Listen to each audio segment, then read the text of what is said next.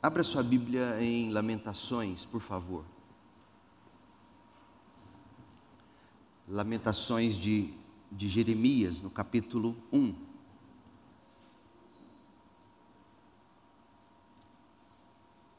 Eu havia preparado essa mensagem para que fosse pregada por inteiro nesta manhã, mas hoje cedo, tomando meu café, orando, repassando, meditando, eu entendi que vai ser mais proveitoso a gente dividi-la em duas partes.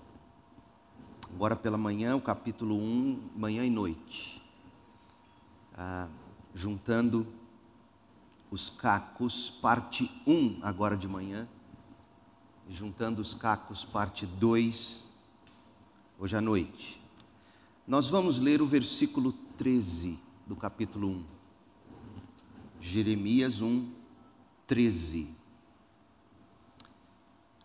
Do céu, Deus enviou fogo que me queima os ossos, escreveu Jeremias. Do céu, enviou fogo que me queima os ossos. Pôs uma armadilha em meu caminho e me converteu e me fez voltar atrás e me converteu. Guarde, guarde isso. Na última mensagem eu tinha feito um teste, eu uma tarefa para casa, eu pedi para você ler o capítulo 1 e encontrar qual teria sido o propósito de tudo isso. Se nós tivéssemos que, que resumir o capítulo 1 de Lamentações em um versículo, o propósito do capítulo 1, o cerne, o coração, está aqui no verso 13. Deus enviou todo aquele sofrimento, colocou uma armadilha no caminho deles e os converteu e os fez voltar atrás. Esta é a palavra de Deus. Você pode ter vindo aqui esta manhã buscando a felicidade. Aliás, gente, um de seus propósitos para 2022 talvez tenha sido o de buscar ser mais feliz. Em certo sentido, como é que você não desejaria ser feliz? Quem não deseja ser feliz? O desejo de ser feliz é tão natural para nós, seres humanos, quanto o nosso apetite por comida. O desejo de ser feliz é tão natural como a sede de água. Aspirar à felicidade é tão normal para nós quanto respirar. Isso é parte de ser um ser vivo. É o que fazemos enquanto pessoas, nós queremos ser felizes. A busca pela felicidade é, é um dos aspectos que mais torna popular as religiões.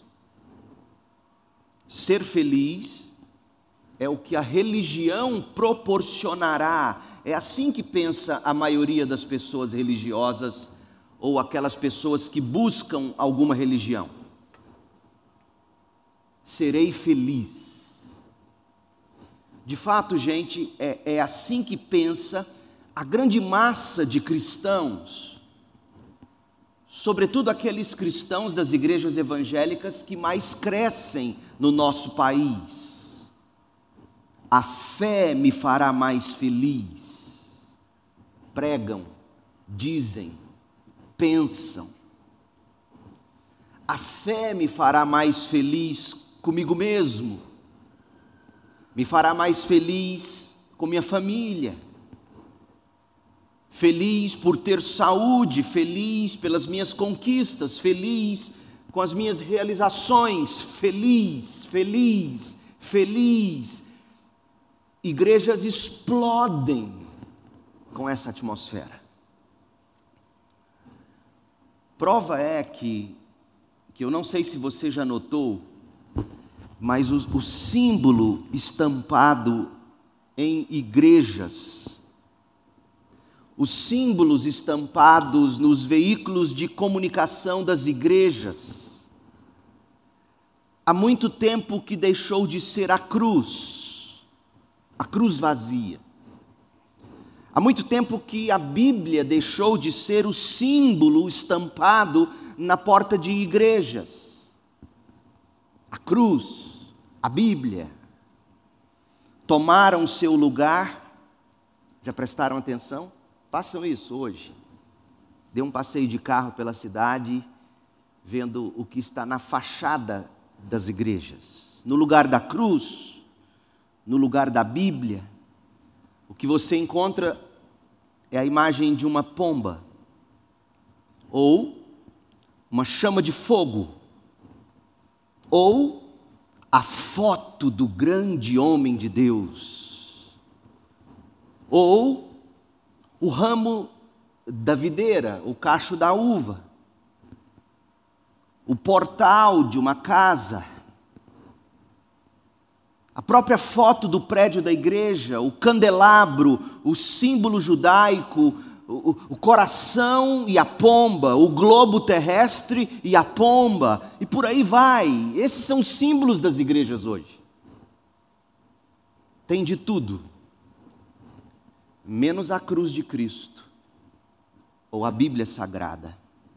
Sim, meu povo, veja, eu sei, eu sou protestante batista. Os crentes não idolatram nem devem idolatrar a imagem da cruz ou da Bíblia, longe disso, longe disso. Mas certamente que a troca de símbolos revela o estado do cristianismo evangélico atual no Brasil.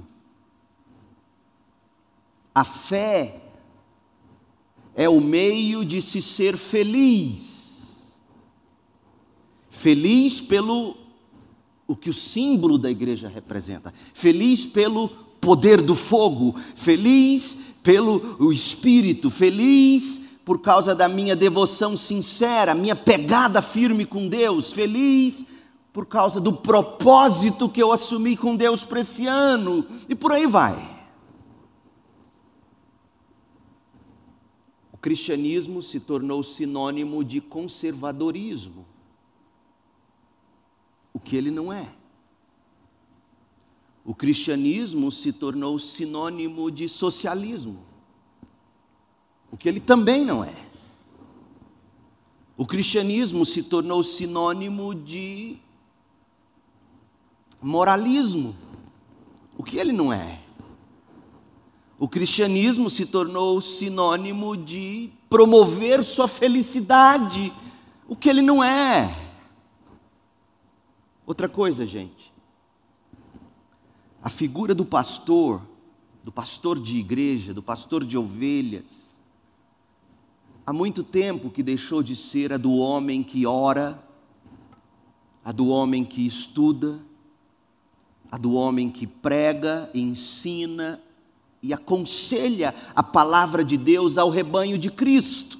A figura do pastor há muito tempo que deixou de ser a daquele que cuida e pastoreia a ovelha de Jesus, fruto da oração e da palavra.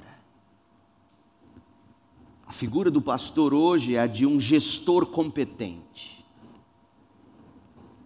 é a de um empreendedor de sucesso, um homem que vende cursos para você se tornar melhor. A figura do pastor hoje é a do profeta poderoso. A figura do pastor é desse homem místico, poderoso, que eu descreveria como tipo esquisito, mas é espiritual. Não é mesmo, gente? Uma vez eu conversava com alguém e no meio, na roda, tinha um pastor de uma denominação aí. Eu já disse isso para vocês. A conversa dele soava mais como a de um garageiro, a de um gambireiro, a de um vendedor de carro do que de um pastor. Não é assim, povo de Deus. Esse tipo de pastor, entre aspas, esse tipo de ministério, entre aspas, é o que as pessoas pensam, garante a felicidade tão almejada. As multidões acreditam nisso, as multidões afluem para lá porque pensam e creem: eu vou ser feliz. Antes de você ser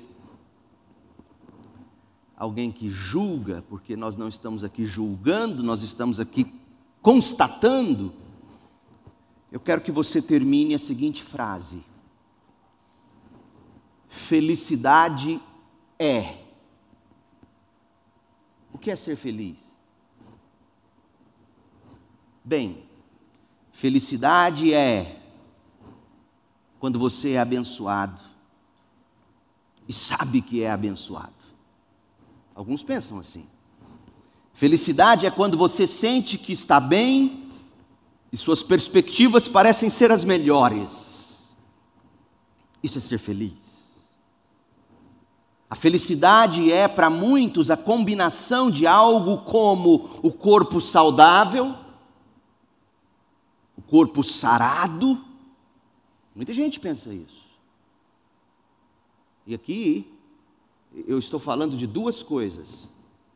Eu estou falando do, do exagero com o corpo, do sarado no sentido exagerado, idolátrico, porque muita gente idolatra o corpo nos músculos, a aparência, e aí pensam a felicidade está nisso, mas, mas, há aqueles que pensam que a felicidade está também em você ser sadio. Quem que não quer ser sadio, horas? Todo mundo. Meu Deus, eu vou fazer 50 anos ano que vem. E esses dias eu tentando pegar algo em cima do armário na cozinha, e, e antigamente eu me lembro, eu dava pulos no estilo jogador profissional de vôlei para compensar meu 1,68m, mas na medida em que eu envelheço, eu acho que eu estou 1,66, porque você vai curvando. Então a saúde vai indo e eu dei o pulo. Fum! Não alcancei e senti pesado. Quer dizer, quem não quer saúde? Todo mundo quer saúde, mas será que saúde traz felicidade? Mas muita gente pensa, a felicidade é a combinação de corpo sarado, saudável, negócio bem sucedido, relacionamentos calorosos com outras pessoas com as quais se importa. Muita gente, muita gente mesmo, até em nossos arraiais denominacionais,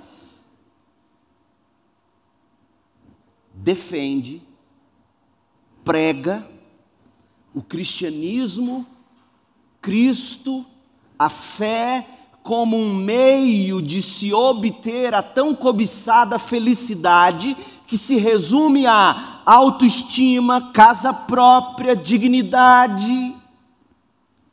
Assista aos vídeos. Inclusive de juntas missionárias. Assista, assista os testemunhos.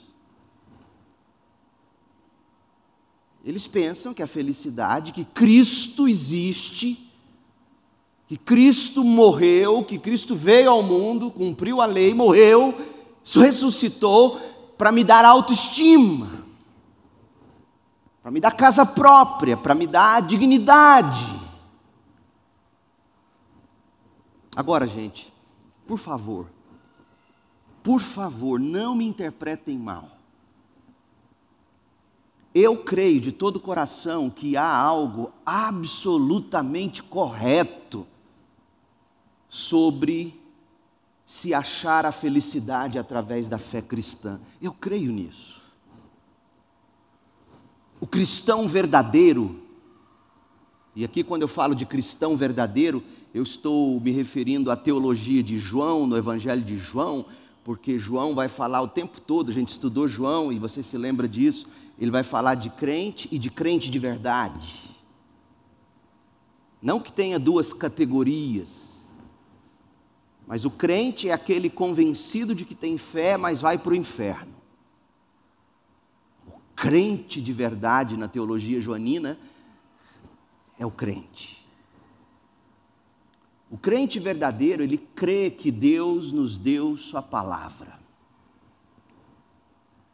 E ele crê que na Bíblia nós aprendemos que Deus enviou Seu Filho para que pudesse nos libertar do nosso próprio eu. Porque a principal consequência do pecado, depois de ter nos separado de Deus, é que a gente passou a olhar demais para nós mesmos, a ponto de descobrirmos que estávamos nus e nos vestirmos com folhas de figueira. Uma das coisas que a salvação de verdade causa no ser humano, Paulo diz isso segundo aos Coríntios capítulo 5, é que Deus nos resgata de nós mesmos, do nosso próprio ego, derrotando o egocentrismo para nos relacionarmos corretamente com Deus. Cristo não morreu nós cremos, o cristão de verdade crê assim: Cristo não morreu para fazer muito de nós.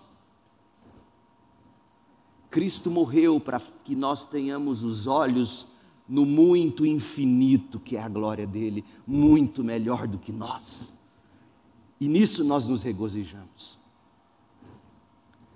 E, e não pense você que eu estou falando de algo maluco, porque você planeja férias em busca de ir para um lugar bonito. É mentira. Não, é verdade.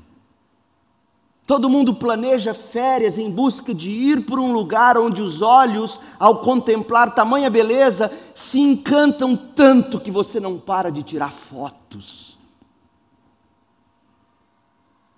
Porque o belo atrai você para fora de si. E aí você, quando se joga nessa beleza imensa, você encontra regozijo naquilo que você contempla e não em você mesmo. Isso é cristianismo. É você se encantar com a glória de Cristo.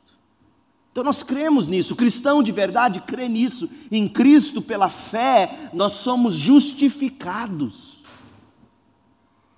E qual é o resultado da justificação? nós temos acesso a Deus. Em Cristo nós somos redimidos, revividos, regenerados. E o que significa isso? Obtermos um novo coração que ame a Deus de verdade. Em Cristo nós somos santificados. O que significa isso? É ter a possibilidade de ver Deus em Cristo nós seremos glorificados. O que significa isso? Teremos condições físicas, psicoemocionais, de nos apresentarmos diante de tamanha glória, sem sermos incinerados pela glória de Deus. Isso é a glorificação. Então, para nós é nisso que está a felicidade, a verdadeira felicidade. Nós cremos na felicidade, nos termos bíblicos. Quer ver? Jesus falou de felicidade. Eu não estou fugindo de lamentações, não, hein? Por isso que eu falei que eu tenho que dividir em dois. Eu não estou fugindo de lamentações. Abra sua Bíblia em Mateus 5, versículo 3 a 10. Jesus falando de felicidade. Olha a felicidade, Jesus está dizendo isso. E eu estou usando a NVT, outras versões, em vez de felizes, vai usar bem-aventurados. Bem-aventurança é um estado de felicidade. Por isso, a NVT não está errada em traduzir bem-aventurados como felizes. Olha só o que é felicidade, Jesus dizendo. Felizes são os pobres em espírito, verso 3. Você já contemplou a felicidade na pobreza? Felizes são os pobres de espírito. Felizes, verso 4, são os que choram. Você já conseguiu imaginar alguém feliz chorando? Felizes são os humildes. Verso 5: numa geração que acha que a felicidade está na ostentação do TikTok. Eu fiquei abismado ontem, sabe? No mundo, a média de tempo que um adolescente passa no TikTok por dia. Você tem noção? Uma hora e 28 minutos por dia no TikTok nas dancinhas. Uma hora e vinte e oito. Se você lesse a Bíblia, um livro, uma hora e vinte e oito minutos por dia. Mas ele também tem Instagram. Sabe quantas horas se passa no Instagram por dia? Cinquenta e poucos minutos. Aí você junta, Instagram cinquenta e pouco, TikTok uma hora e meia. Só aí já foi mais de duas horas.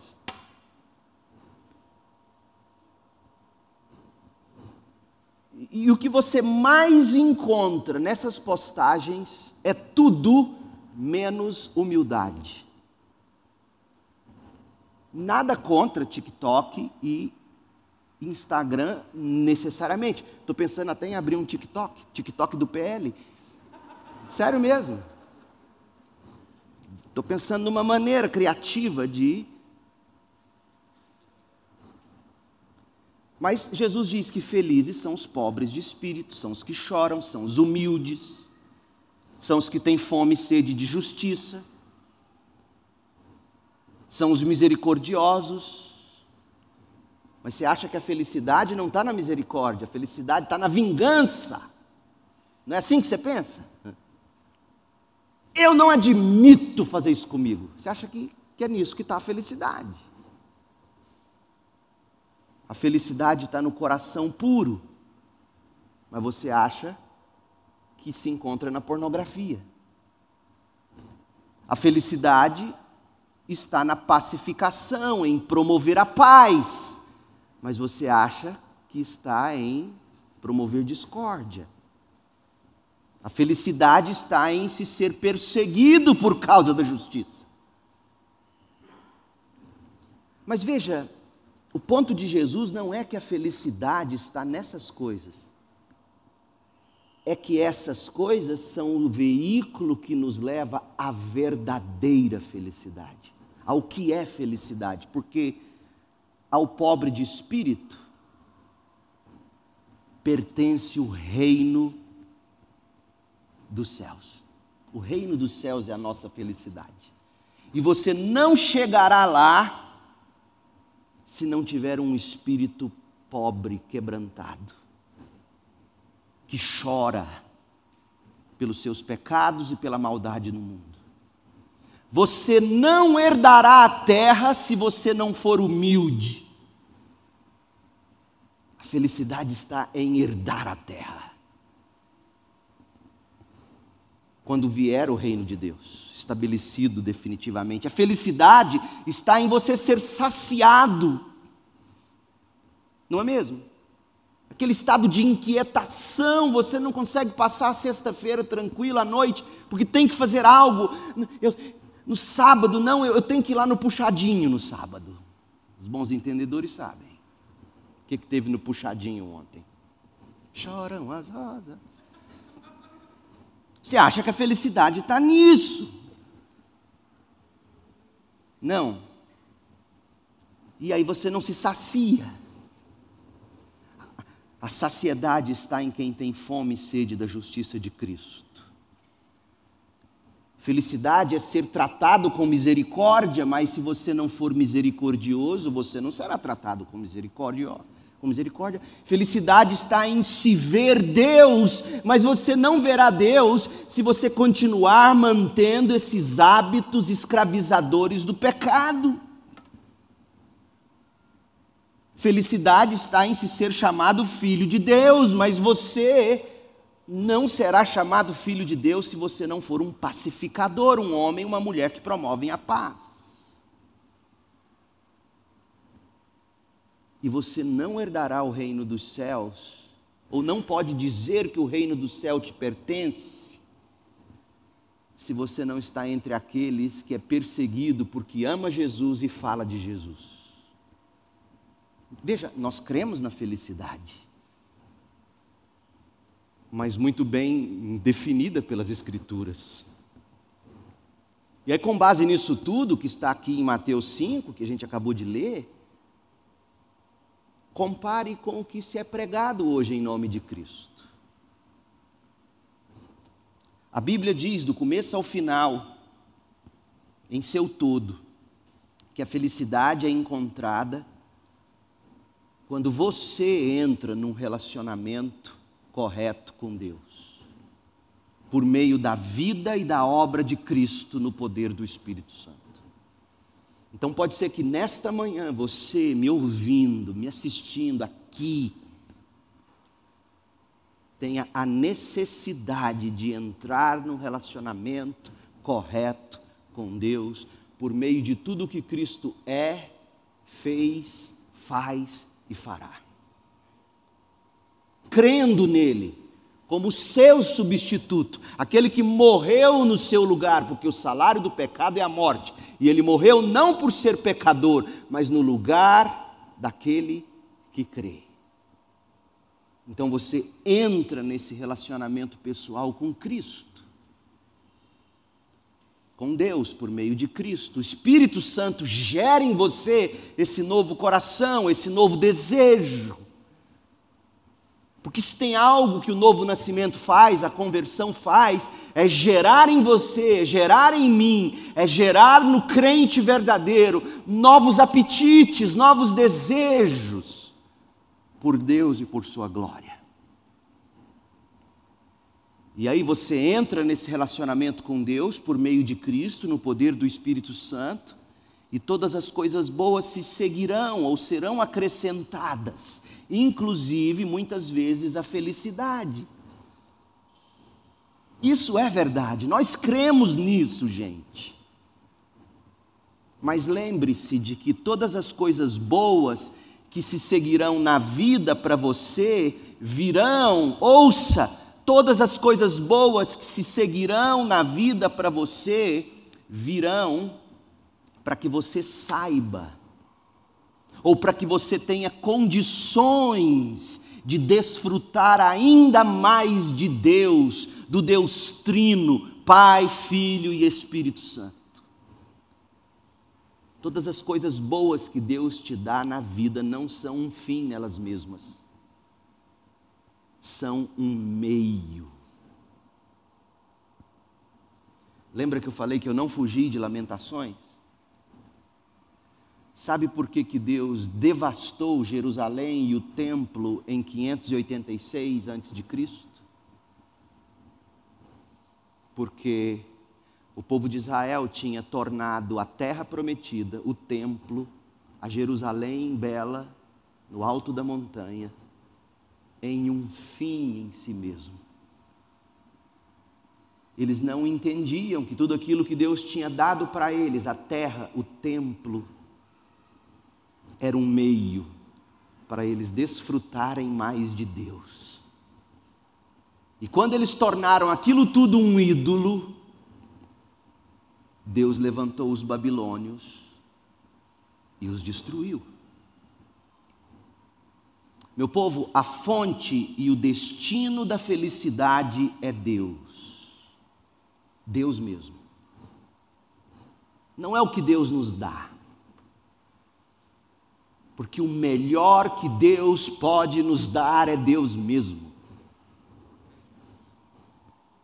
além da salvação, todas as coisas que de Deus nós recebemos, também pela graça, sua profissão, seu curso universitário, seu namoro, seu casamento, seus filhos, saúde, tudo que Deus te deu, não são para você gastar em seus prazeres sem Deus. Tiago 4, versículo 3.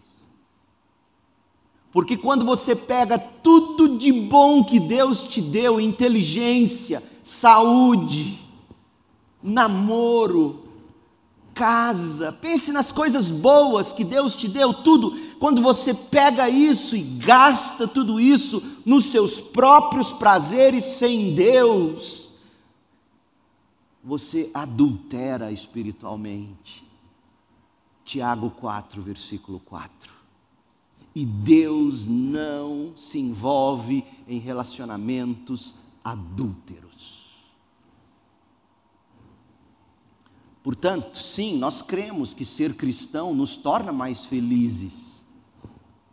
Felizes em Deus, felizes em Cristo, felizes com Deus, felizes com Cristo.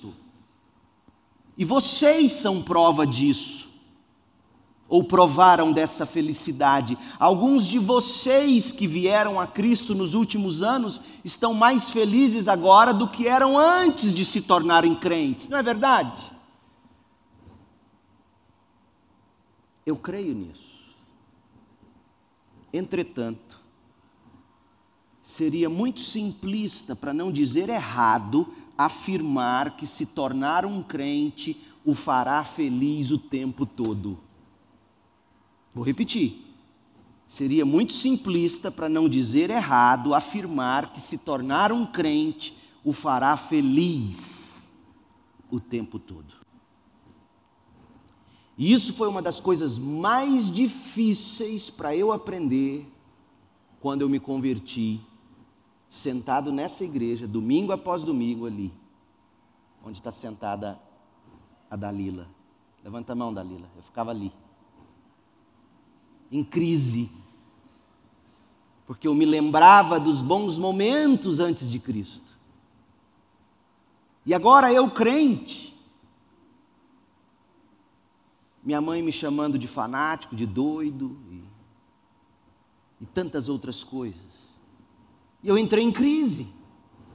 Como talvez você esteja, poxa, eu sou crente, mas eu, eu já fui feliz, mesmo um dia sendo crente, mas, mas eu não sinto isso, eu não apalpo isso. O que está acontecendo comigo? Meu povo, nem todos os dias serão de céu azul e ensolarado, nem todos os dias.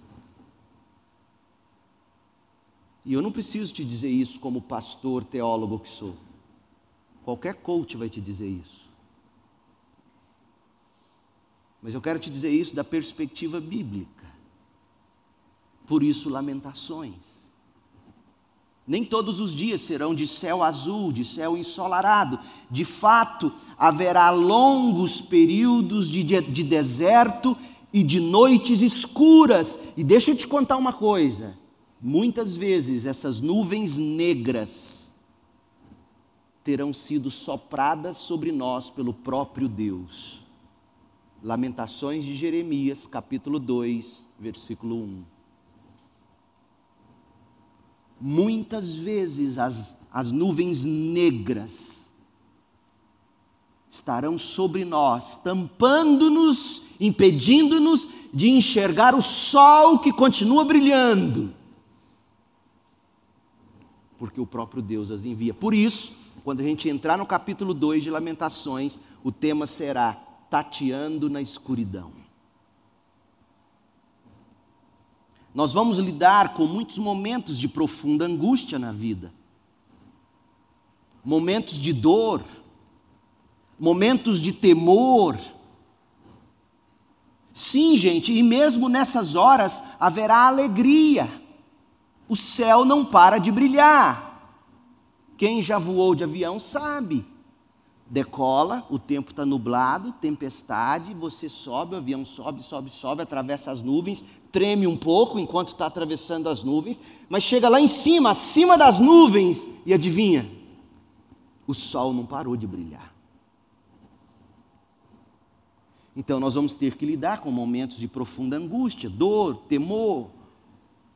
E mesmo nessas horas haverá alegria.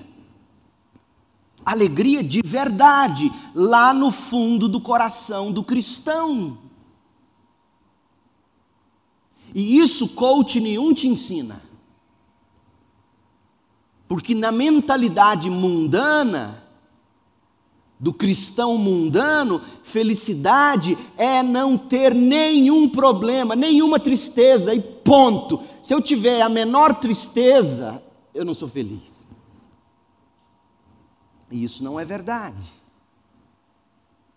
Do contrário, o apóstolo Paulo não teria dito de si mesmo o que ele diz em 2 Coríntios 6, versículo 10. Entristecido, mas sempre alegre, segundo os Coríntios 6:10. Ou como diz a NVT, nosso coração se entristece, mas sempre temos alegria. Como isso é possível, meu Deus? Como isso é possível ter o coração triste, mas sempre ter alegria? Por isso, lamentações, nós temos que aprender a linguagem das lamentações. Coach não te ensina lamentar, coach te ensina murmurar. E murmuração é pecado. O problema, gente, é que em muitas ocasiões a alegria, a alegria vai estar lá no fundo. De tão fundo na gente, que a gente não vai ser capaz de palpá-la, de senti-la. Não é verdade? Você é crente, você foi justificado, você nasceu de novo, você tem um coração para Deus, você busca com sinceridade, mesmo que tropeçando aqui e ali, você luta, luta. Você sabe que a alegria de Deus, a alegria em Deus está lá dentro, mas de tão lá dentro, de tão nublado, você não toca, você não sente. Isso acontece. E nessas horas, o cristão precisa se lembrar do lamento do salmista, que também se tornou o lamento de Cristo. Está vendo a importância do lamento? Salmo 22, 1: Meu Deus, meu Deus, por que me abandonaste? Se sente abandonado por Deus, não sente Deus, mas sabe que tem Deus. Essa é a linguagem do lamento. O salmista não diz, ô oh, seu Deus, ô oh, seu Deus, por que me abandonaste? Não, não é ô oh, seu Deus. Não é. É meu Deus, meu Deus, por que me abandonaste? Ou seja, o salmista decola, vê as nuvens negras da tempestade, entra no meio delas, o avião treme, mas ele sabe que tem sol lá em cima, ele não sente, ele não vê, ele está apavorado, por isso ele consegue dizer: Meu Deus, meu Deus, por que me abandonaste? Por que estás tão distante de meus gemidos por socorro? Todos os dias clamo a ti, meu Deus, mas não respondes. Todas as noites levanto a voz, mas não encontro alívio. Entristecido, mas alegre. Alegre como, pastor? Meu Deus. Alegre por ainda poder dizer o que? Meu Deus. Você consegue dizer isso? Meu Deus, meu Deus, entristecido porque Deus não responde, o gemido não cessa, mas alegre porque tem Deus como seu Deus e ainda pode dizer: Meu Deus, tem tudo ainda, não perdeu, ainda tem Deus. E aqui eu me adianto para te dizer: sabe por que, que às vezes Deus tira tudo da gente. para você poder ainda dizer: Meu Deus. Porque antes você diria o quê? Minha saúde, minha força, meu vigor, minha inteligência, meu esforço, trabalhei a vida inteira, nunca tirei férias, comecei do nada, olha o que Deus me deu. Você está com os olhos muito mais no que tem do que em Deus, que te deu sim. Por isso que Lamentações 1, versículo 13, lembra que eu disse para você que é o coração do capítulo? Por que, que Deus fez doer os ossos de Jeremias? Por que, que Deus colocou aquela armadilha para eles se converterem a Deus? Lembra quando a vovó dizia, quando a mamãe dizia para os mais velhos, os mais novos, quando a vovó dizia, você lembra? Lembra quando ela dizia assim: se não vem pelo amor, vem pela dor. A linguagem do lamento é a linguagem de alguém que está entristecido, mas é alegre. Alegre porque perdeu tudo, não tem sabor pela vida mais. Às vezes a depressão faz isso, tira o sabor da vida. É como chupar balinha com plástico. Mas você tem Deus. Meu Deus, meu Deus. Gente, o amor do Filho eterno de Deus por suas ovelhas é um amor que é sempre constante em todos os momentos. Michael Card, um dos maiores compositores cristãos, ele tem uma frase numa de suas músicas que diz assim: Não tem como Cristo nos amar mais, nem nos amará menos. Mas enquanto nós estivermos aqui nessa terra, as nuvens negras das provações vão obscurecer para nós esse grande amor de Deus. Sempre foi assim com o povo de Deus. Esse problema da noite escura da alma, os longos períodos de juntar os cacos, que é o que nós veremos em Lamentações 1, Jerusalém juntando os cacos do que sobrou. E talvez a sua vida neste momento seja esse período, um momento de você juntar os cacos do que sobrou. Deixa te encorajar dizendo: isso é mais comum do que você talvez saiba na história do povo de Deus. Momentos de noite escura da alma que o próprio Deus envia. Longos períodos de se juntar os cacos.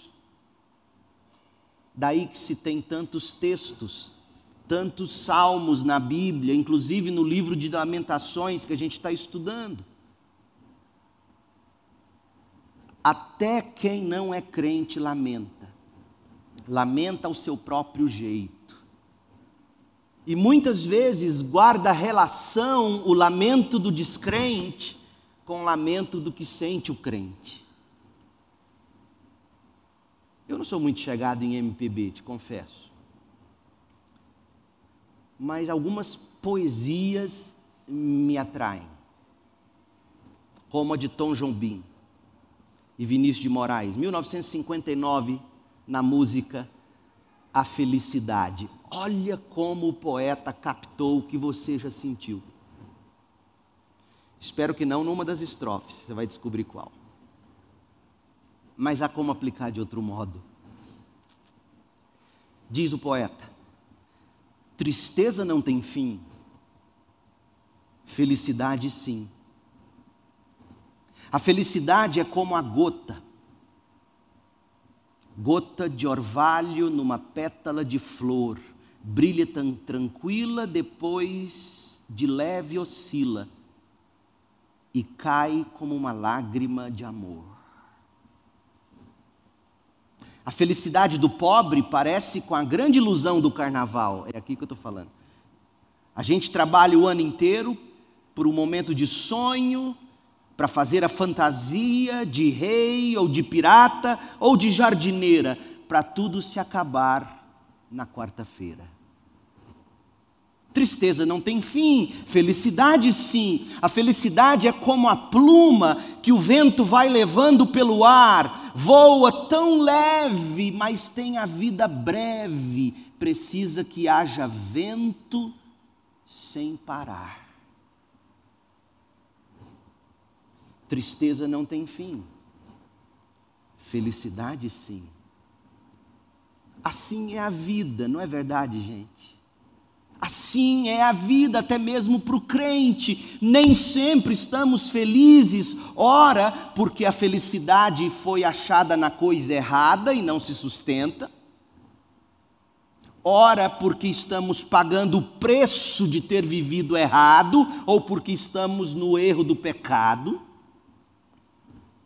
ora, porque alguém pecou contra nós e estamos pagando pelo erro dos outros E mais difícil ainda são aqueles momentos que a gente nem sabe por que a gente está tão infeliz. Você já passou por isso? Não sei por quê. Por que, que eu me sinto tão infeliz? A verdade, gente, é que vira e mexe, a gente chora uma lágrima de amor, como disse Tom Jobim. A verdade é que chega a segunda-feira, ou a quarta-feira de cinzas, ou terminam as férias ou não tem vento para manter no ar a pluma da felicidade. A gente nem sempre está feliz. E sabe por que, que eu gastei 45 minutos dizendo isso? Para você perceber isso, deixar isso de molho no seu coração, porque perceber isso e entender isso trará sobre você o poder de remover a culpa que talvez você sinta por não viver de acordo com o que acha que deveria sempre ser, ou seja, feliz o tempo todo. Tem gente que se culpa porque acha que tinha que se sentir feliz o tempo todo e para te ajudar a lidar melhor com a circunstância que te aflige semana após semana, entra ano, sai ano, sobretudo nesta pandemia, gente, que não acaba mais, meu Deus do céu.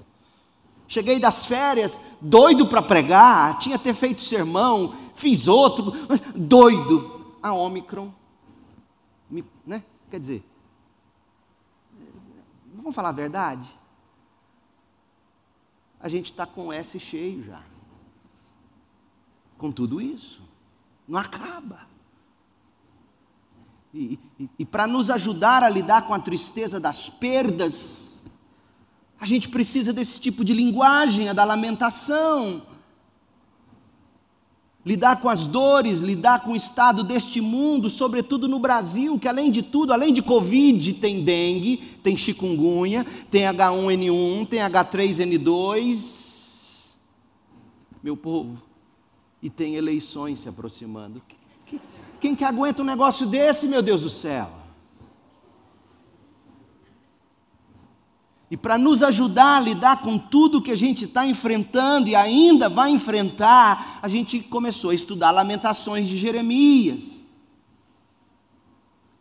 E a primeira coisa que você tem que entender é que passar por estágios de lamentação é parte da vida cristã. Jeremias, nas suas lamentações, está sendo o nosso pastor o pastor Jeremias.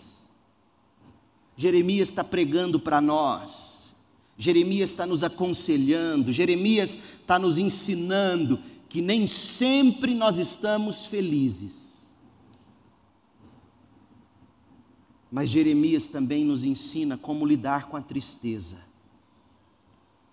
como lamentar corretamente como ousar ter esperança mesmo quando eu não sinto?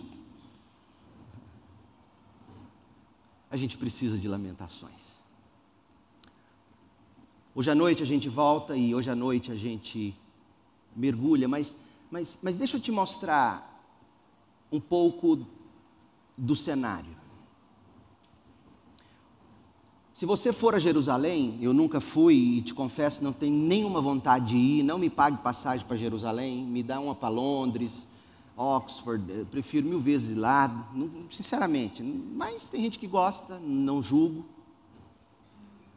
Já me ligaram, pastor, vamos fazer uma caravana. O senhor leva um grupo, a sua passagem sai de graça. Eu falei, thanks, but no thanks. Não quero. Hum, o que eu vou ficar fazendo lá?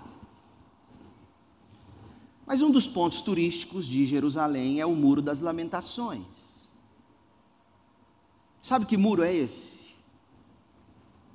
O Muro das Lamentações é o único vestígio do templo que foi construído após o cativeiro babilônico. Os babilônios destruíram o templo, depois de quase 70 anos, Esdras, Neemias, Zorobabel reconstroem os muros de Jerusalém e reconstroem o templo.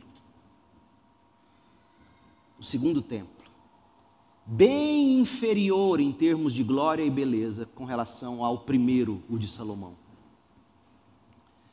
Então, Esdras, Neemias, Zorobabel e tal, eles reconstruíram o muro. No ano 1 antes de Cristo, Herodes o Grande remodelou aquele templo que Zorobabel construiu, o segundo templo. E, e fez uma coisa bonita de tão impressionante, guardadas as proporções, vocês vão se lembrar, os discípulos andando com Jesus, olha para o templo e pergunta e tal, e, e, Jesus fala, não vai ficar nada sobre pedra sobre pedra. Jesus fala do dia em que os romanos, no ano 70 depois de Cristo, liderados pelo comandante Tito, que depois se tornou imperador romano, no ano 70 depois de Cristo, eles destruíram o templo, o segundo templo de Jerusalém. E dentre as ruínas que sobraram, está lá o Muro das Lamentações, que é o único vestígio que ainda liga o povo judeu com aquele templo lá de Zorobabel.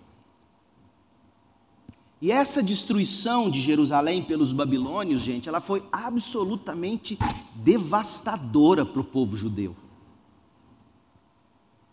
Ainda mais devastadora do que a que aconteceu no ano 70 depois de Cristo, essa que eu contei, liderada pelo general Tito. Quando a cidade de Jerusalém, quando o templo de Jerusalém caiu para os babilônios após os babilônios, antes de chegar lá e destruir tudo, os babilônios, você se lembra, cercaram Jerusalém no ano 588 para cortar o suprimento de comida que chegava para a cidade, para cortar o suprimento de água que chegava para a cidade. Então eles ficaram 588 a.C., 587 a.C., 586 a.C., Três anos colocando Jerusalém em sítio, até que finalmente derrubaram. Jerusalém era o ponto militarmente mais bem guardado e defendido em Judá. Perder Jerusalém, ouça gente, perder Jerusalém significava perder tudo o que representava externamente a nação de Israel. Perder Jerusalém e o templo significava perder a linhagem de Davi, os sacerdotes, os sacrifícios, perder o templo, perder a própria terra prometida, perder Jerusalém significava, gente, perder tudo. Portanto, a gente não tem como nem começar a imaginar quão devastadora foi essa perda final em 586 a.C. Só consegue se relacionar com isso quem de fato já perdeu tudo na vida algum dia. Inclusive a boa comunhão que tinha com Deus. Porque quando eles perdem tudo para os babilônios, eles não perdem só a terra, o templo, a linhagem, a religião, eles perdem o relacionamento íntimo com Deus. Eles vão para a Babilônia e lá eles são forçados a tocar seus salmos, e o Salmo 137 vai dizer que eles preferiam ter a mão ressecada, a língua presa, a terem que cantar seus louvores a Deus às margens dos rios da Babilônia. perderam tudo. E Lamentações não é a história daquele dia catastrófico. Se você quiser ler sobre a queda, você tem que ler Jeremias capítulo 52. Mas Lamentações é a história do dia seguinte à devastação. Lamentações, igreja, presta atenção, é a história do momento seguinte àquele em que você perde tudo. O que, que sobrou? O que, que sobrou dos seus sonhos que foram quebrados? O que, que sobrou do, de, de tudo que se batalhou para construir? Você e outros, porque quando você perde, não é só você que perde, todo mundo envolvido na sua vida, que de algum modo contribuiu para você construir, e aí você perde, todo mundo perde. Então, Lamentações é o rescaldo, a cinza com a brasa fumegante. Lamentações é o resto da fogueira que queimou a noite inteira. Lamentações de Jeremias é a história de um profeta e de uma cidade juntando os cacos do que restou de um grande sonho. Então, hoje à noite eu quero ir para Lamentações 1 com você sem introdução. Ora para que isso não aconteça. Para eu chegar no texto, hoje à noite, e o que a gente vai ver é que aqueles que restaram em Jerusalém, juntamente com Jeremias, juntando os cacos, lá no fundo do poço, da mais absoluta infelicidade, eles provam para nós que nem sempre o povo de Deus está feliz. Exatamente como está acontecendo, talvez, com você nesta manhã. Juntando os cacos do que sobrou, terrivelmente infeliz, alimentando-se de lágrimas, gemidos e de dores. Mas eu não quero terminar assim, com essa nota de sem esperança. Lamentações 1,13. Por que, que Deus faz isso às vezes na minha vida e na sua? Por que, que Deus te tira tudo? Por que, que Deus pisa assim nos seus sonhos? Porque Deus não vai deixar você ter na mão aquilo que roubou o seu coração de Deus. Não vai fazer isso. Ele te ama tanto e Ele quer tanto que você desfrute dele, Deus em Cristo, como bem supremo. Que tudo aquilo que Deus mesmo te deu, Deus deu a terra, Deus deu Jerusalém, Deus deu o templo, foi Deus quem deu. Mas quando Deus viu que aquilo tudo era um fim em si mesmo, que não levava mais eles para Deus, Deus colocou uma nuvem negra de destruição e tomou tudo. Por que Deus? Por que, que Deus está fazendo isso com você? Lamentações 1,13. Do céu, Deus enviou fogo que me queima os ossos, pôs uma armadilha em meu caminho e me converteu e me fez voltar atrás. Tem gente que enquanto Deus não queima os ossos, tem gente que enquanto Deus não faz cair com a cara no pó dos cacos que sobraram, não se volta para Ele. Pior, tem gente que nem assim se volta para Deus, e eu oro para que não seja o seu caso. Nesta manhã, eu quero que você saia daqui, entendendo que até as nuvens negras de Deus sobre a sua vida, é a graça soberana de Deus dizendo: arrependa-se, creia, receba Cristo como seu Senhor, seu Salvador e faça dele o seu tesouro. E todas as outras coisas lhe serão acrescentadas. É esse o seu caso? Feche seus olhos agora e ore comigo.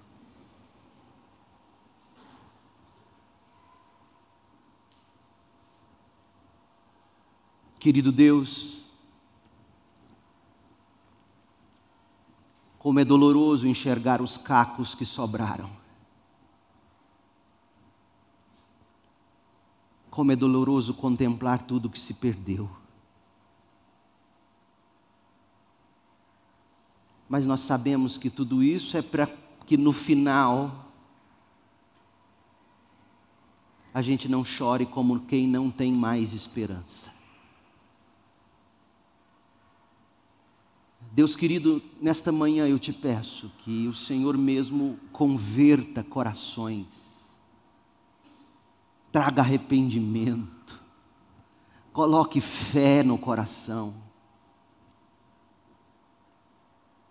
exalte Jesus como Cordeiro, substituto, que morreu no lugar do pecador, para que todo aquele que nele crê não pereça junto com os cacos, mas tenha vida plena já e eterna.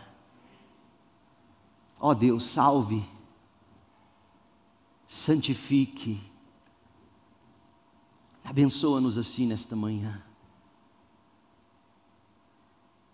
Que por anos ainda a gente possa ouvir de alguém que nesta manhã ouviu sobre os cacos de Jerusalém e e achou Jesus, a pérola escondida, a pérola enterrada, e fez de Jesus seu maior tesouro, e foi e vendeu tudo, e disse: É só Jesus que eu quero e preciso. Ó oh Deus, faça isso. Que a graça do Senhor Jesus Cristo, o amor de Deus o Pai, a comunhão e as consolações do Espírito estejam sobre nós, o teu povo, hoje e para sempre, aqui e por todos os lugares desta terra. Em nome de Jesus. Amém.